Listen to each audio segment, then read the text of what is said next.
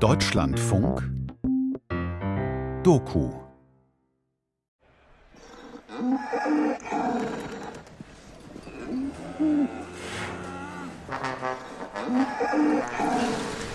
Da, da kommen sie, die Kühe. Auch die Fragen und Potenziale drängen jetzt herein.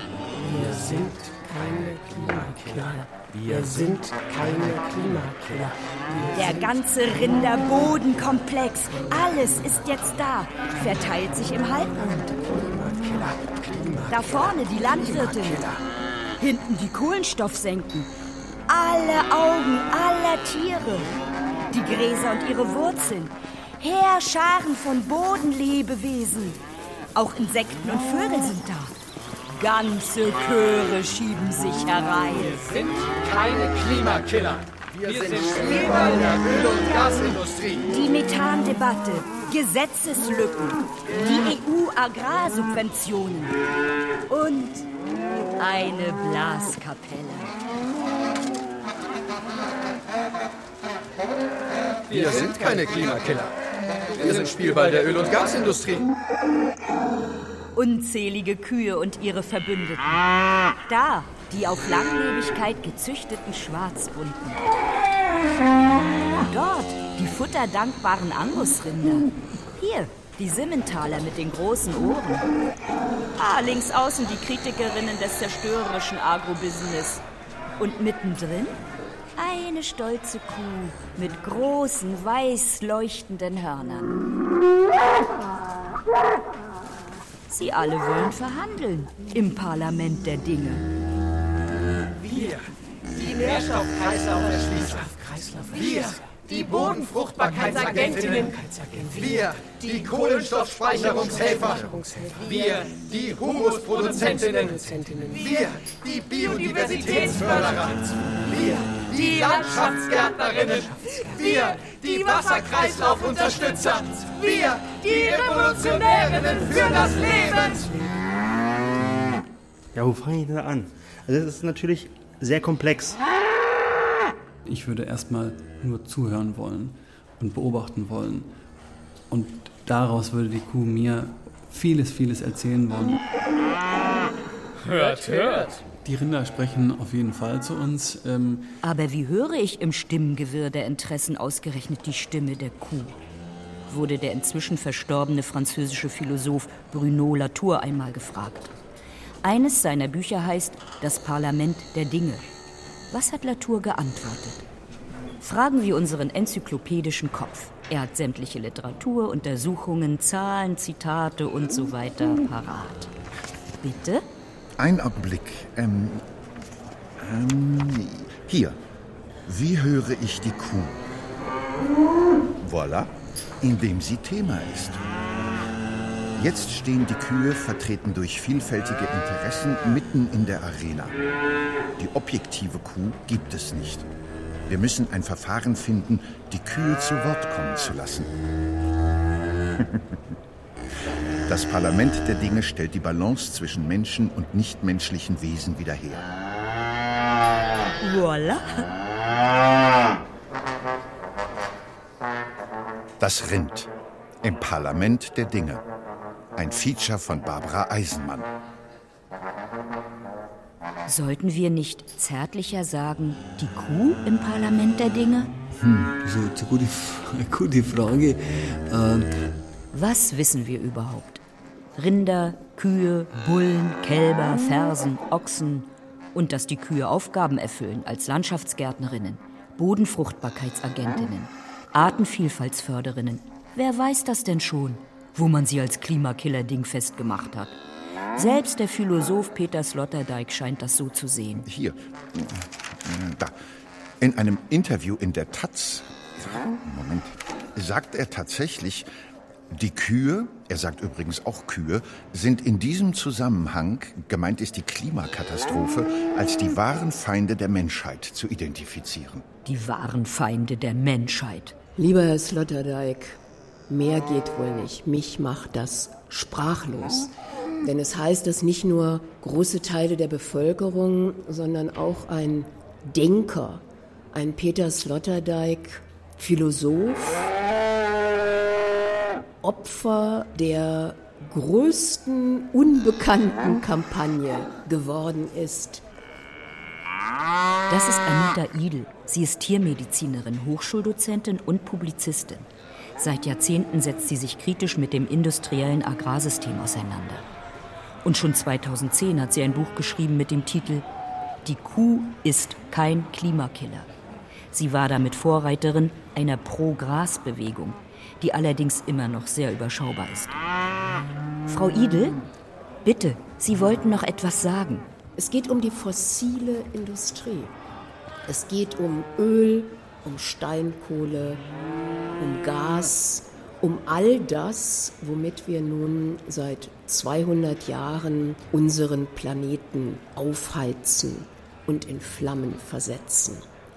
Und dass es heute möglich ist, dass beim Stichwort Klima die Kuh assoziiert wird und eben nicht die fossile Industrie, ist Folge eben dieser genialen Kampagne. Genial, weil sie uns ja nicht bewusst ist. Und die ist von der fossilen Industrie bezahlt? Ähm, äh, äh, auf jeden Fall ähm, lanciert. Also das ist für mich überhaupt gar keine Frage mehr. Autokonzerne wie Mercedes oder Skoda und andere haben mit Slogans wie klimafreundlicher als eine Kuh oder mehr als 200 Pferde und weniger Emissionen als eine Kuh geworden.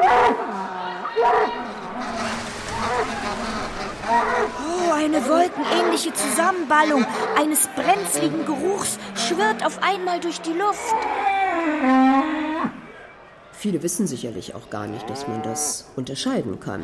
Das biologische Methan, welches eben in einem kleinen Kreislauf entsteht, äh, Kuh frisst Grünfutter und rülpst dann Methan aus. Oder eben über Millionen Jahre verdichtete äh, Pflanzenmasse, aus denen dann eben Steinkohle, Öl und ähnliches entstanden ist. Das führt zu unterschiedlichem Methan, welches man eindeutig unterscheiden kann.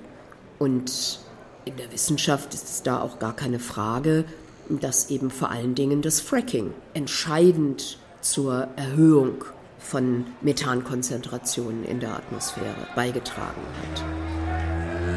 Ja, wo fange ich da an? Das ist Hendrik Manske, Geschäftsführer eines Bioweidebetriebs in einem sogenannten Grenzgebiet. In seinem Fall einerseits zu trockene, andererseits zu nasse Böden. Äh, diese Aussage immer, die Kuh ist ein Klimakiller oder das Rind ist ein Klimakiller, die stützt sich meines Erachtens nach, nach meiner Erfahrung, eigentlich immer nur auf den Methanausstoß. Was geben die Daten dazu her? Tatsächlich kommen viele Studien zu dem Schluss, Rinder seien Klimakiller. Allerdings muss man auch sagen, dass das Design dieser Studien gewissermaßen zwangsläufig zu dieser Schlussfolgerung führt. Zum einen, weil die Untersuchungen auf die Messung von Methanemissionen beschränkt sind, zum anderen, weil sie das Rind mit Schwein und Huhn vergleichen. Der Fokus müsste aber auf die Klimarelevanz unterschiedlicher Agrarsysteme gelegt werden. Und es müsste auch innerhalb der Tierart Rind verglichen werden. Ja, das Rind stößt eben Methan aus. Das ist mal im Verdauungsprozess äh, beim Rind so vorgesehen.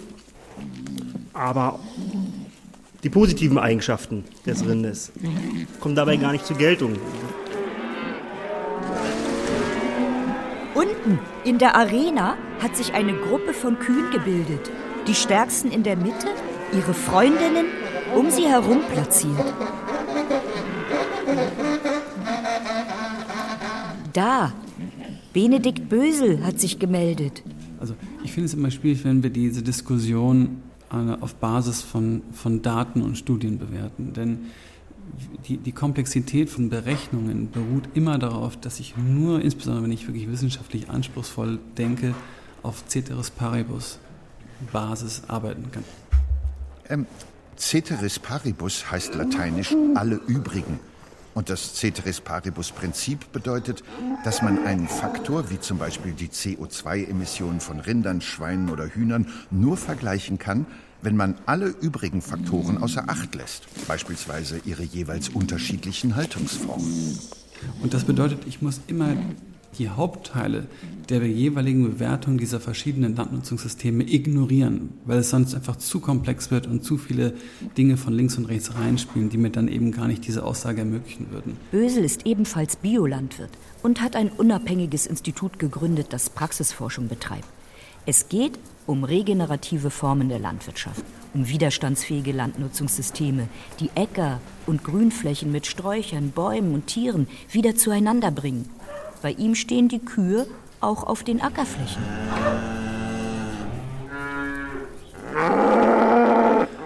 Aber wir leben nicht in der Ceteris Paribus wissenschaftlichen Untersuchungswelt. Wir leben in Kreisläufen, wir leben in Ökosystemen.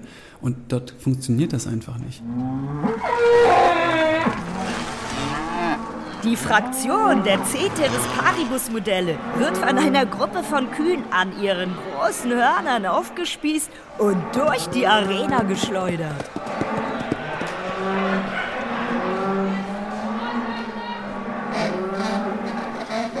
Messt uns an dem, was wir können. Können, können, können, können. Entdeckt uns endlich neu. Neu, neu, neu. Wir sind Symbiontinnen. Symbiontinnen. Symbiontinnen. Die positiven Sachen der, der Rinder. Da gehört zum einen natürlich, ähm, wenn die Tiere eben auf der Weide stehen, ähm, die Symbiose von Grasland, Dauer, Dauergräsern ähm, und Rindern, die ja, oder Wiederkäuer muss man ja im Allgemeinen sagen, diese Symbiose, die sich da entwickelt hat über äh, die Jahrmillionen, äh, dass beide voneinander abhängig sind und dass die Rinder durch ihren Verbiss das Gras eigentlich zum Wachsen anregen. Und das sozusagen die Überlebensversicherung der Gräsergesellschaft ist. Und beide miteinander eben harmonisch äh, existieren können. Frau Idel, Sie sind Expertin für die Koevolution von Grasland und Grasern. Was wir Menschen doch begreifen müssen, ist, es geht immer um Koevolution, um miteinander leben.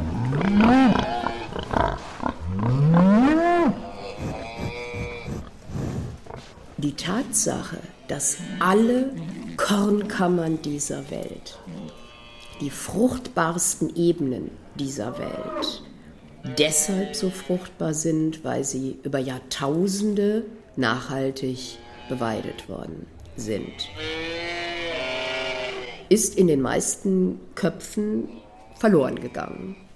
Für uns ist es völlig selbstverständlich, dass wir Grünland haben und das mähen und das dann nachwächst.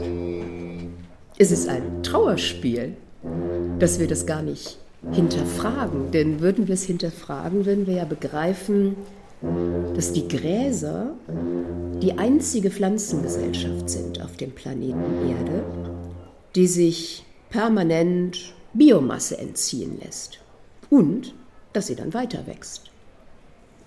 Und das ist umso besonderer, als ausgerechnet die Gräser, die sich also permanent ihrer Biomasse berauben lassen, das erfolgreichste Biom auf dem Planeten Erde sind.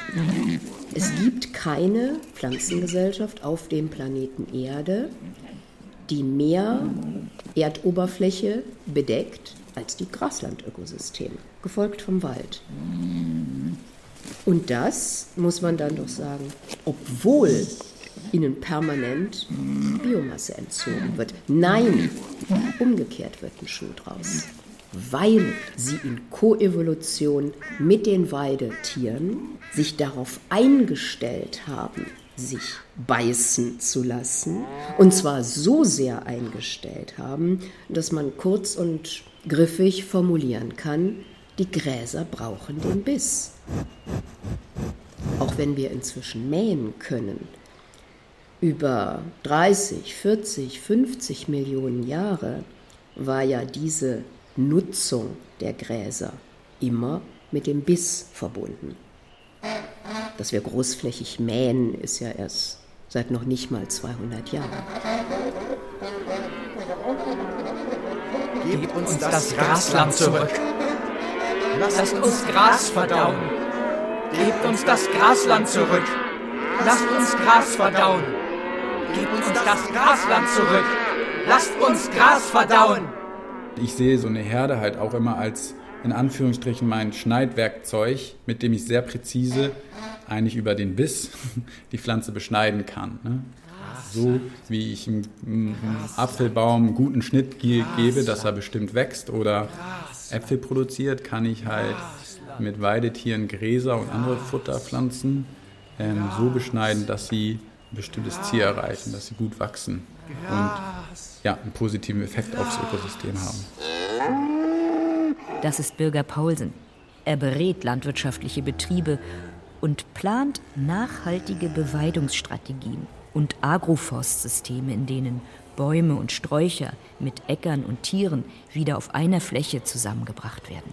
Wir leben zusammen in diesem Ökosystem, in dieser Landnutzung und jeder hat seinen Job zu machen, ähm, um das Ganze als System funktionell zu halten. Im Endeffekt zeigen sie uns ja auch über ihr Verhalten äh, ganz viel, was in dem Ökosystem passiert. Also einfach über das Weiden, über das, wie sie bewegen, welche Pflanzen fressen sie. Und sie kreieren ja auch das Ökosystem mit.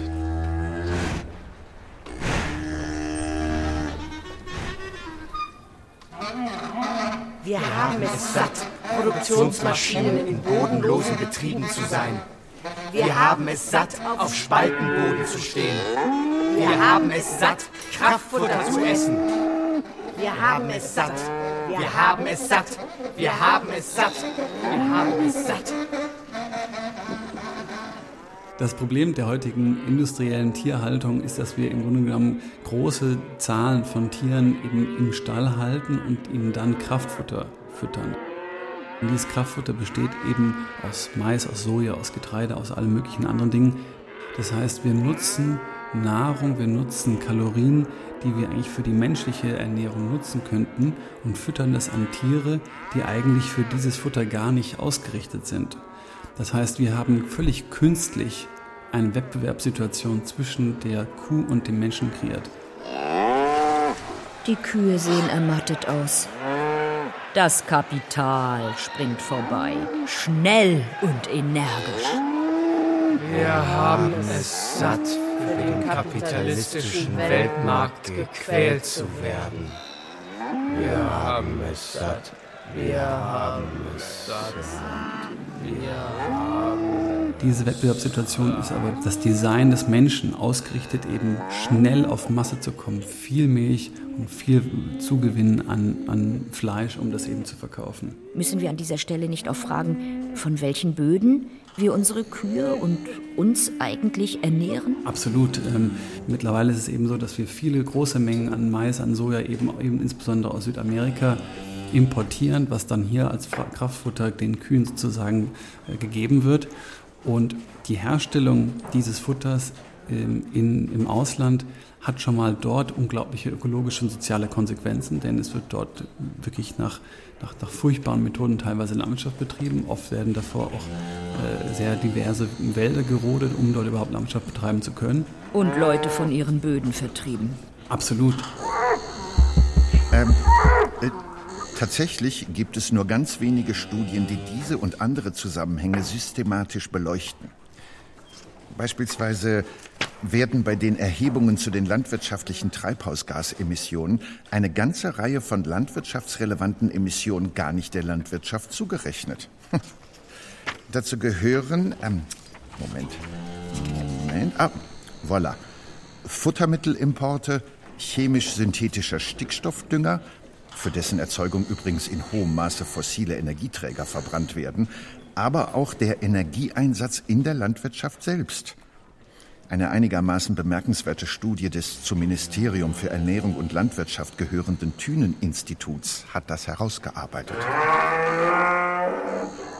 Da wird die Kuh zum Schwein gemacht und das ist das Problem. Also die Menschen, die die Rinder halten, nee, eigentlich die Menschen, die das politisch so aufbereiten, dass es zu dieser Entwicklung kommen konnte, die sind das Problem, nicht die Rinder. Weil die Rinder würden natürlicherweise auf Gras legen.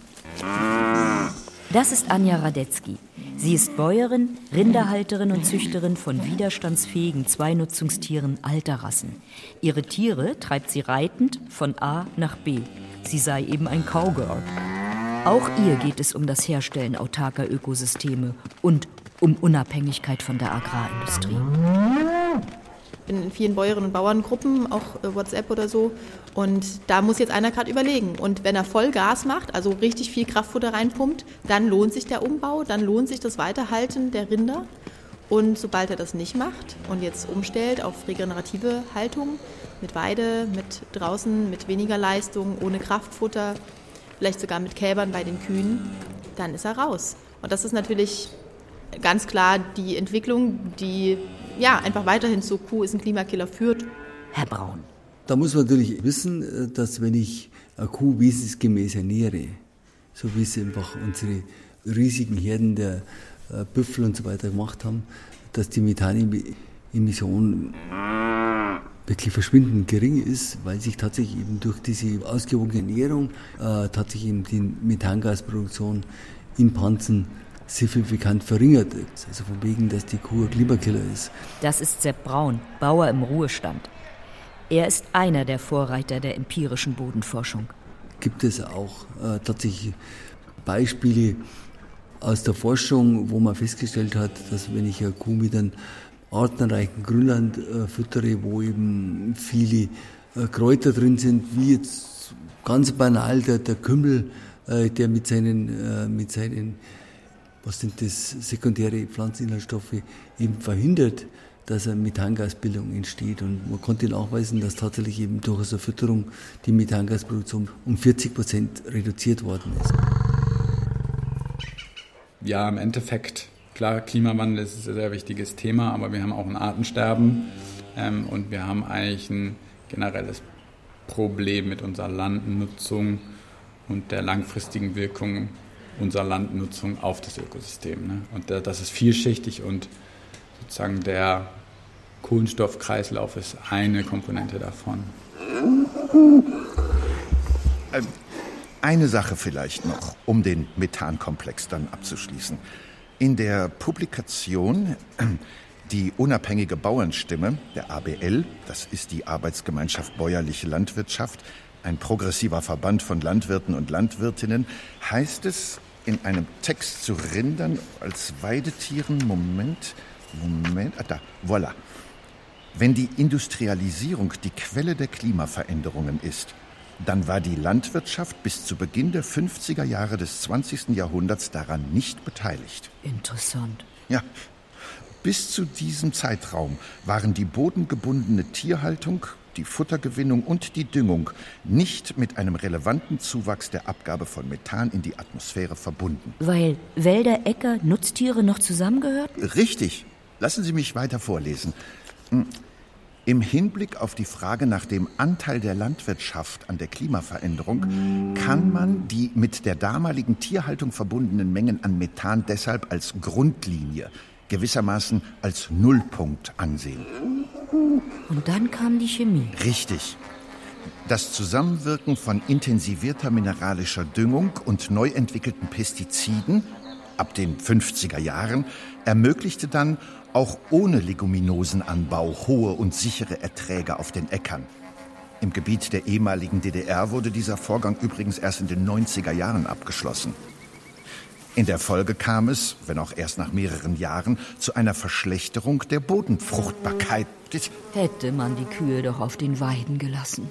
Richtig, aber die sichere Möglichkeit, Ackerbau auf hohem Ertragsniveau ohne Anbau von Leguminosen durchzuführen, führte ab den 50er Jahren zur Bildung von reinen Ackerbaubetrieben. Hört auf, für uns Ackerbau zu betreiben. Lassen Sie mich noch ein paar Zeilen vorlesen. Durch die Motorisierung und die Abschaffung der Zugtiere wurde auch das Grünland für andere Nutzung frei. Folge war ein wirklich massiver Umbruch von Grünland. Gebt uns unsere Aufgaben zurück. Grünlandumbruch ist, und das ist wichtig, immer gleichbedeutend mit einem starken Verlust an Humus. Und zwar in einer Größenordnung von 100 Tonnen organische Substanz je Hektar. Damit einhergehen starke Nitratauswaschungen und Methanfreisetzungen. Lasst uns wieder Gras fressen, Kräuter, Leguminosen. Mit dem Wissen, das verloren gegangen ist, ist ja auch ungeheuer viel Wertschätzung verloren gegangen. Bin ja immer noch sprachlos von der Schlussfolgerung von Peter Sloterdijk. Der Agrarindustrie ist das aber offenbar egal. Agrarindustrie hat immer ein Interesse daran, dass Grünland aufgegeben wird zugunsten von Acker. Am Acker können Dritte ganz anders verdienen. In der Tat. Das Geschäft mit Saatgut, Kunstdünger, Pestiziden, Herbiziden, Fungiziden, aber auch das Geschäft mit Antibiotika, Antiparasitika, Desinfektionsmitteln für die Stalltiere. Man hatte die Acker von der Tierwirtschaft ja entkoppelt. Verdient wird viel mehr an als in der Landwirtschaft. An der gesunden Kuh auf der leckeren Weide verdienen nicht Dritte. Befreit uns von den Monokulturen. Befreit uns aus den Tierfabriken. Befreit uns vom Kapital.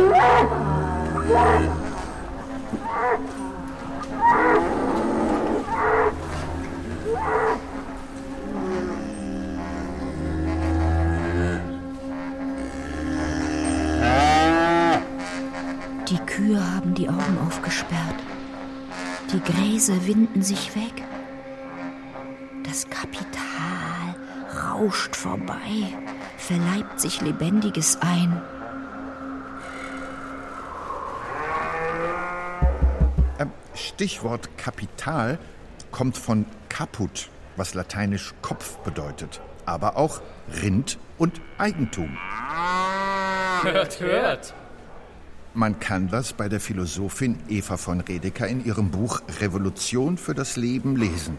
Interessant. Äh, Moment. Äh, da. Das nach Köpfen gezählte Vieh war lange Zeit in agrarischer Wirtschaft und bevor es stabile Währungen gab, die beste Einheit, um Vermögen einzuschätzen. Bitte. Das Kapital kann den Besitz nur mehren, wenn das Besitzen eine besondere Gestalt hat. Es erfordert ein destruktives Weltverhältnis. Befreit uns vom Kapital. Und diese Destruktivität ist im modernen Eigentum, das seine BesitzerInnen zur Willkür berechtigt, angelegt. Nach der Französischen Revolution wurde im Code Napoleon die Despotie der Eigentümer erstmals in der Geschichte explizit als Recht ausformuliert. Der Eigentümer besaß neben Nutzungs- und Übereignungsrechten auch das ius abutendi, das Recht zum Missbrauch seines Eigentums. Auch heute verstehen wir Eigentum als, wie es im bürgerlichen Gesetzbuch heißt, volles Dingrecht. Es berechtigt die Eigentümerin dazu, frei über ihr Besitztum zu verfügen. Lassen Sie mich noch einen Satz vorlesen. Den Kapitalismus als Ordnung der Eigentumsfixierung zu analysieren, heißt somit, die Schädel, das Kaput, sichtbar zu halten. Wenn wir Kapital lesen, sollten wir nicht nur seine Rendite klingeln hören, sondern auch seinen Totenkopfabdruck entziffern. Befreit uns vom Kapital. Wir sind so geschichtsvergessen. Die Zeit ist knapp. Und allein die ökologischen Probleme, die uns das Kapital eingebrockt hat, sind riesig. Von toten Böden bis hin zum Artensterben. Es geht um weltweit zwei Millionen Pflanzen- und Tierarten, die vom Aussterben bedroht sind. Ein Verlust von einem in der bisherigen Menschheitsgeschichte unbekannten Ausmaß, wie es eine ganz neue Studie von 2023 ermittelt hat. Wir wollten uns die Potenziale weidender Rinder anschauen, ohne natürlich die großen Zusammenhänge aus den Augen zu verlieren. Frau Radetzky, Also die Rinder sind natürlich super wichtig. Unser Nachbar zum Beispiel, der mäht einfach die Flächen und fährt das Futter in den Stall. Da fehlen die Kuhfladen, da fehlen die Käfer, die dadurch kommen. Das sind, die sind natürlich Nahrungsgrundlage für die Vögel. Da gibt es Seggenrohr, Sänger, Wachtelkönig, die halt ähm, brüten, da wo Rinder grasen. Und die würden zurückgehen. Also das Habitat würde verloren gehen. Das ist natürlich super wichtig. Und ich denke, diese, in diesen Kreisläufen zu denken, fällt dem Mensch super schwer, weil es halt wissenschaftlich sehr schwer zu begleiten ist, wäre aber ein wichtiger Ansatz. Grünland ist das artenreichste Ökosystem in Mitteleuropa. Über die Hälfte aller beobachteten Tier- und Pflanzenarten kommen in Deutschland auf Grünlandstandorten vor. Das ist ähm, schon eine ganz andere ähm, Gesellschaft auf, auf, dem Grasland. Und es gibt eben ähm, speziell auch Tiere, die eben auf, auf diese offenen Landschaften eben angewiesen sind. Und das Rind trägt eben durch sein ähm, Fressverhalten und durch seine körperliche Präsenz eben dazu bei, dass diese offenen Landschaften auch offen bleiben.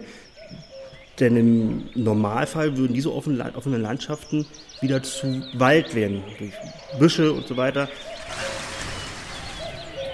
An im Parlamentssaal herabhängenden Lampen, Lautsprechern, Mikrofonen bilden sich Trauben von Vögeln, Wildbienen und anderen Insekten. Wir waren jetzt bei der ähm, Artenvielfalt, die durch die Rinderhaltung auf der Weide eben äh, nachweislich auch gefördert wird. Es geht von Falter bis Insekten, aber auch natürlich durch, geht auch bis hin in den Boden. Bodenlebewesen und Bodenfruchtbarkeit wird durch die aktive Beweidung äh, von Flächen eben enorm gefördert. Der Kot, den die Tiere absetzen, der Hahn, den die Tiere absetzen, das ist alles organische Masse, die von den Lebewesen auf und im Boden eben verarbeitet wird und gebraucht wird. Und daran können die sich dann eben äh, weiterentwickeln. Darauf baut ihr? Dafür kauen wir? Dafür scheißen wir? Was wissen wir eigentlich über den Boden? Also es gibt viele Bodenspezialisten und Spezialistinnen, die sagen, wir wissen ungefähr 4% über den Boden. Der Boden an sich ist auch ein krasses Lebewesen und jeder Meter ist anders als der Boden daneben. Jedes Fleckchen Erde ist einmalig und in einem intakten Boden ist halt einfach in einer Handvoll Erde sind mehr Lebewesen als Menschen auf dem Planeten. So. Und das ist halt weird für so westsozialisierte EuropäerInnen akademischen Grades. Das ist Gesine Langlutz, Gemüsebäuerin und Sprecherin der jungen ABL, der Arbeitsgemeinschaft Bäuerliche Landwirtschaft. Herr Braun, Sie haben auf Ihrem Hof jahrzehntelang Bodenforschung betrieben. Ihre Böden gelten als besonders humusreich. Und das hat auch mit der Menge an Regenwürmern zu tun? Genau. Also zum Regenwurm, der hat ja vielfältige ich sag mal, vielfältige Aufgaben. Nicht umsonst hat äh, Charles Darwin äh, ein ganzes Buch zum Regenwurm geschrieben, das leider nicht so bekannt ist, kann ich nur empfehlen. Und da geht es los, dass tatsächlich eben das, was der Regenwurm frisst, an organischem und an anorganischem Material, das ist zwischen zwei und zehnmal besser pflanzenverfügbar wie das, was er gefressen hat. Das heißt also, die verschiedenen Mineral- und Spurenstoffe werden eben durch die Enzyme im Regenwurmdarm so, so gut aufgeschlossen, dass eben die Pflanzen dann viel, viel mehr Nährstoffe zur Verfügung haben. Und so ganz praktisch äh, bedeutet es, äh, da gibt es auch Zahlen dazu, dass in einem, äh, in einem Boden mit 600 Regenwürmer äh, dann äh, erzeugen die, die Regenwürmer 80 Tonnen Regenwurmkot. Pro Hektar und Jahr. Genau. Und das bedeutet, dass also mit einem lebendigen Boden, mit vielen Regenwürmern, so eine, eine Bodenneubildung viel schneller passiert, wie das, was wir heute meinen, wissenschaftlich zu wissen. Und wo kommen da die Kühe und Sie selber ins Spiel? Wenn ich wirklich will, dass, dass die Regenwürmer sich vermehren können, dann muss ich mich tatsächlich mit dem Verhalten der Tiere beschäftigen. Und das bedeutet, äh, zum einen kann man sich ja gut vorstellen, dass man eben nicht jedes Jahr mit dem Flug die Böden bearbeiten dürfen, weil dann werden sie gestört. Und ihnen wird auch zum Großteil das Futter entzogen. Das heißt also mit, mit eben Kleegras, jetzt komme ich da wieder zu den Rinder. Hört, hört. Wir haben eben 40 Prozent Kleegras in der Fruchtfolge im Acker. Mit dem Kleegras kann ich eben äh, tatsächlich die Voraussetzung für die Bodenruhe erfüllen, weil das Kleegras über mehrere Jahre stehen bleibt. Äh, gleichzeitig kann ich äh, über das Kleegras, wenn, ich es, wenn es vielseitig ist, Bedingungen schaffen, dass ich eben mit verschiedenen Gräser, Leguminosen, Kräuter das Bodenleben vollwertig ernähren kann. Äh, mit 40 Prozent Kleegas in der Fruchtfolge schaffe ich über die Bodenruhe, über die vielfältige Ernährung Bedingungen, dass sich die Regenwürmer einfach, so wie es von Natur aus eigentlich üblich wäre, entsprechend vermehren können. Und was dazu kommt, ich muss natürlich wissen, was braucht ihr zum Fressen. So einfach ist es zum Schluss. Und habe da immer auch in, in alten Büchern nachgelesen und äh, festgestellt, dass Regenwürmer lieben aromatische Gewürzkräuter. Bei uns ist dann äh, in der Kleegrasmischung ist dann, ähm, mein Gott, eine Wiesenzahl bei spitzwegiger Kümmel, eine Schafgabe, eine wilde Möhre, der Wiesenlaubkraut und verschiedene Kleearten. Und damit äh, versuche ich tatsächlich eben zum einen wirklich die Regenwürmer vollwertig zu ernähren und interessanterweise ist es so, dass äh, wenn ich diese Arten, äh, das waren jetzt ein Teil, die ich aufgestellt habe, die sind auch gleichzeitig wieder äh, super Ernährung für die Rinder. Also das ist, passt einfach sehr gut zusammen. Das hört sich nach einer wunderbaren Multispezies-Arbeitsteilung an. Hört, hört. Ja, bitte, Frau Radetzky.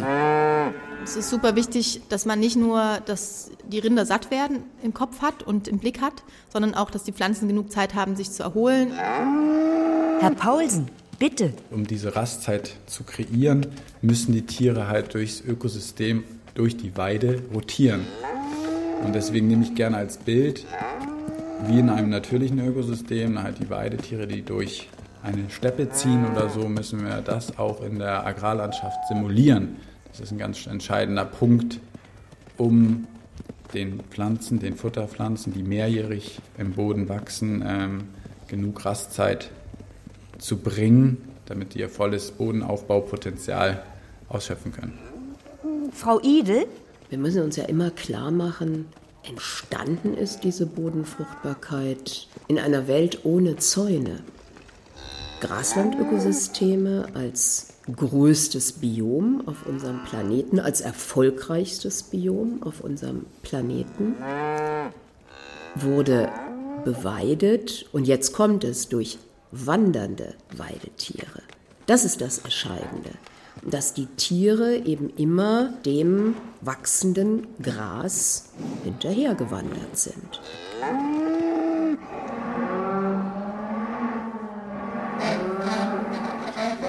Messt uns an dem, was wir können. Können, können, können, können. Entdeckt uns endlich neu. Neu, neu, neu. Wieso kann nachhaltig beweidetes Grasland zur Bodenfruchtbarkeit beitragen? Im Rahmen der Klimadebatte sprechen wir ja von Kohlenstoffspeicherung und wenn es da eben um die natürliche Kohlenstoffspeicherung geht, haben erstmal fast alle Menschen nur Wälder im Sinn. Wir sehen das ja nicht.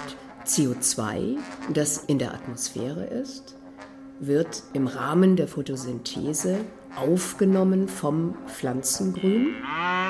Und dann geben uns ja freundlicherweise die Pflanzen den Sauerstoff wieder ab sodass wir atmen können und behalten aber das C, den Kohlenstoff.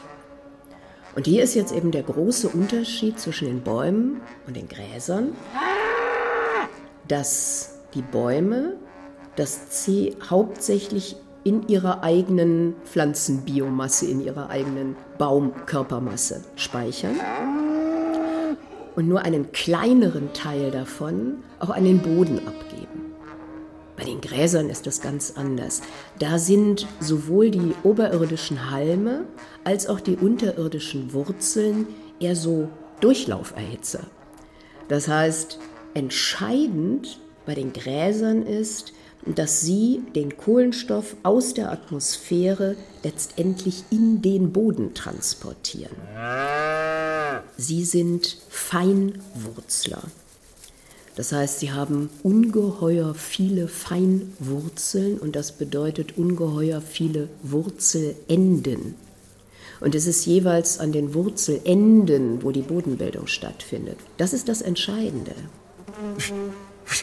Es gibt da einen Moment, Eine neue Metastudie aus dem Jahr 2021, in der man Wald und Grasland in Bezug auf Humusbildung verglichen hat. Mit dem Ergebnis, dass Gräser tatsächlich mehr Boden bilden als Wald. Wenn ich jetzt meine Rinder so grasen lasse, kommen sie halt viel besser mit, ähm, ja, mit Klimaveränderungen zurecht, weil ich die richtigen Pflanzen anbaue und ich baue Pflanzen an, die Boden aufbauen und durch die Beweidung wird was runtergetrampelt und das ist natürlich auch dann wieder Futter für die Regenwürmer, dann können die das umbauen, die Bodenlebewesen generell. Ja, und ich habe ein ganz anderes Habitat, als wenn ich jetzt ähm, Weidelgras anbaue und das einmal runterfressen lasse. Oder wie die Nachbarn einfach das abmähen und es in Stall fahre. Herr Bösel, bitte. Man muss wissen, dass die Kühe und die richtige Kuhhaltung eigentlich das größte Potenzial überhaupt haben, um natürliche Kreisläufe zu schließen. Insbesondere das, was wir an Nährstoffen über die Ernte sozusagen vom Feld nehmen für die menschliche Ernährung, dann über die Ausscheidung der Kuh eigentlich auch wieder zurückzubringen. Das heißt, die Kühe sind im Grunde genommen die Basis der menschlichen Ernährung, wenn wir sie denn richtig halten würden. Wir haben Biodiversitätsverlust, Bodenverlust und der einzig andere Weg als System ist der Weg der Natürlichkeit, der Biologie, Untersaaten, Zwischenfrüchte, Kompostierung und natürlich die Rinder, die äh, Gott sei Dank auch noch vier Beine haben, um die Nährstoffe an die richtige Stelle bringen zu können. Darauf baut ihr. Dafür kauen wir. Dafür scheißen wir. Sie sind Bodenverbesserer, sie sind Biodiversitätsaufbauer, sie sind Nährstoffkreislaufschließer. Außerdem machen sie uns auch noch glücklich. Da, eine Kuh, sie wirkt störrisch. Es ist die Stolze mit den weißen Hörnern. Sie springt, dreht sich halb im Kreis, schlägt aus.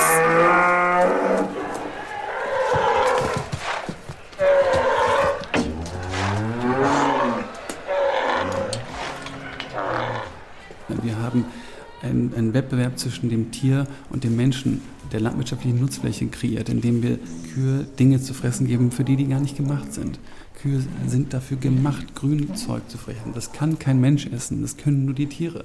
Und dabei haben sie einen wesentlichen Beitrag zum Schließen der Nährstoffkreise, zum Aufbau von Biodiversität, zum Aufbau von Bodenbiologie und auch zum Aufbau von Wasserkreisläufen und Kühlungseffekten. Das ist so ein entscheidender Punkt in der Debatte, der immer vergessen wird. Herr Manske, Ihr Betrieb, ein Grünlandweidebetrieb, ist Teil eines Forschungsprojekts, das den Zusammenhang einer bestimmten Beweidungsform und der Humusbildung untersucht. Ja, wo fange ich da an? Wir sind vor einiger Zeit auf das Thema Mobgrazing aufmerksam geworden. Mobgrazing ist ja eine Beweidungsform, ein Weidemanagement, bei der es darum geht, mit hohen Besatzdichten, also mit viel Kilogramm oder Tonnen pro Fläche, einen gewissen Trampeleffekt zu erzeugen auf dem Grünlandstandort. Das heißt, dass ähm, ein signifikanter Anteil der Gräser runtergetrampelt wird und als Mulchschicht verbleibt.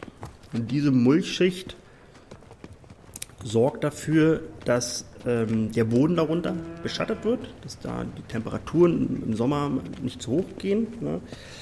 und ähm, dass das Wasserhaltevermögen der Fläche vergrößert wird und dass die Lebewesen in Bodennähe immer gut mit Nahrung versorgt sind, sage ich jetzt mal. Und dadurch ähm, erreicht man dann auch eine Erhöhung oder soll man dann auch eine, äh, eine Steigerung der Bodenfruchtbarkeit erreichen, eine Erhöhung des Wasserhaltevermögens, letztendlich auch ein Humusaufbau, äh, der damit einhergeht. Und das versprechen wir uns eigentlich von, unseren, von unserem Versuch ja auch. Das ist genau das, um was es geht. Das Aufbauen von Biomasse, Wurzelwachstum, Photosynthese, das ist das, was Kohlenstoff in den Böden speichert, Humus aufbaut, Böden gesundet. Stolze Gehörnte hat ihre Artgenossinnen angesteckt. Nervosität breitet sich aus. Frau Langlotz, bitte. Frau Langlotz, Sie melden sich schon so lange, bitte. man kann jetzt ewig lang über Kühe im Stall, Kühe auf der Weide und Kühe auf welcher Weide reden und wie viel CO2 da vielleicht gebunden wird, wie viel Biodiversität erhalten. Und das ist alles wichtig, aber eine wichtige Frage, die auch geklärt werden muss und die sehr komplex ist und ohne deren Klärung es nicht möglich sein wird, Bodenschutz zu betreiben, ist die Frage von Eigentum und Boden. Denn wer Eigentum an Land hat, bestimmt zu großen Teilen, was darauf passieren kann. Gebt uns den Boden zurück.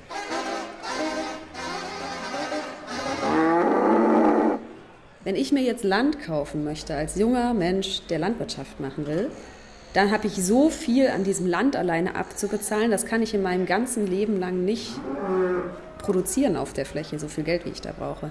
Es ist ja so, dass sich die Bodenpreise im letzten Jahrzehnt verdoppelt, verdreifacht bis zu vervierfacht haben. Woran liegt das?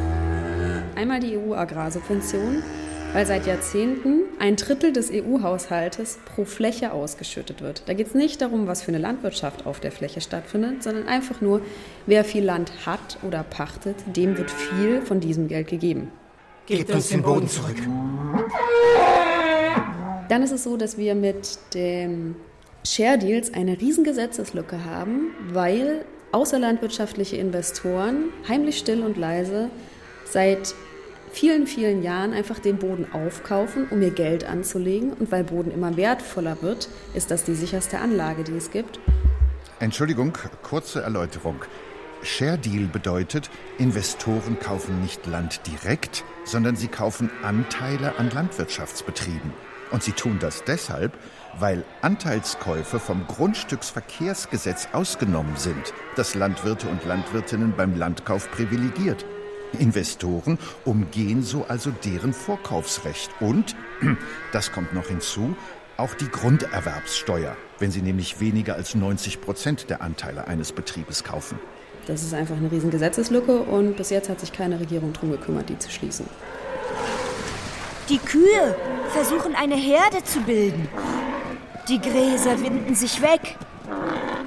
Das Kapital in ständiger Bewegung. Es gibt keine Ruhe. Ein weiterer Punkt, warum in der Landwirtschaft die Preise gestiegen sind, ist die BVVG. Das ist quasi die Nachfolge Organisation der Treuhand und die BVVG, Bodenverwertungs- und Verwaltungs GmbH, hat jetzt auch Jahrzehnte Land verpachtet und verkauft und das auch immer an größere Betriebe, weil die natürlich in ihren Bilanzen sich als ökonomischer abbilden, als rentabler. Gebt uns den Boden zurück. Gebt uns den Boden zurück. Die Kühe werden jetzt zurück. immer unruhiger.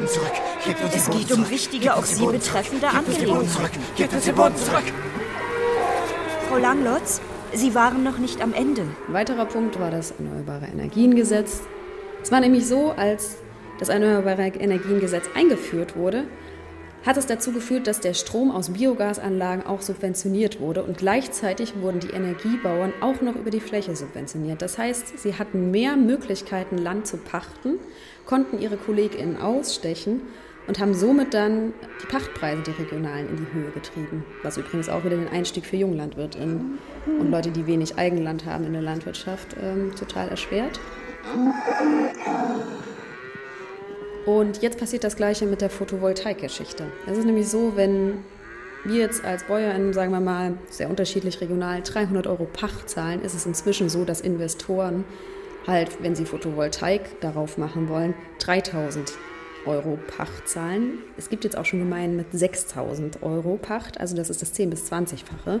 Und da kommt einfach keine Landwirtin und kein Landwirt mehr mit. Gebt uns den Boden zurück. Wie könnte eine gerechte Bodenpolitik aussehen?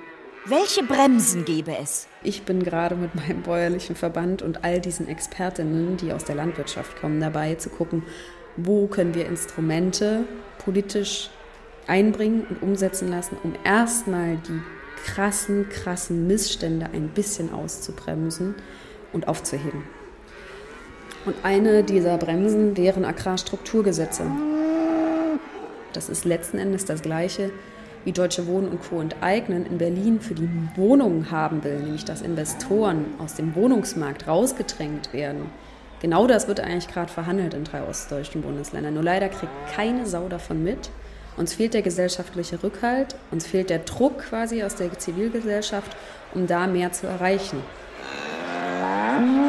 Wir müssen eine eigene Sitzung einberufen. Die Bodenfrage ist ein Riesenkomplex. Uns läuft jetzt aber die Zeit davon. Gebt uns den Boden zurück. Gebt uns den Boden zurück. Gebt uns den Boden zurück. Gebt uns den Boden zurück. Gebt uns den Boden zurück. Gebt uns den Boden zurück. Und da landen wir am Ende wieder bei Bruno Latour. Heißt es bei ihm nicht, unsere Aufgabe sei es, festen Boden unter den Füßen zu gewinnen, um uns dann neu zu orientieren? Ein ganzes Buch hat er geschrieben. Où atterrir ist der französische Titel. Wo landen? Auf Deutsch heißt es das terrestrische Manifest. Und da steht der schöne Satz. Moment. Raus, raus, raus. Jetzt lassen Sie mich nur das noch vorlesen. Es gibt nichts Innovativeres, nichts, das stärker präsent, subtiler, technischer, künstlicher im besten Wortsinn und weniger rustikal und bäuerisch ländlich wäre, nichts, das schöpferischer wäre und der gegenwärtigen Zeit mehr entsprechen würde, als darüber zu verhandeln, wie und wo wieder Bodenhaftung erzielt werden könnte. Raus, raus, raus, raus, raus, Die Kühe sind am Durchdrehen. Öffnen Sie die Türen, schnell, schnell. Raus, raus, raus. Lassen Sie sie raus. Da, wo sie hingehören, auf eine artenreiche Wir Weide. sind Teil des Aufstands gegen die Lebenszerstörung. Sie verhandeln weiter im Parlament der Dinge. Die Kühe springen jetzt ins Freie.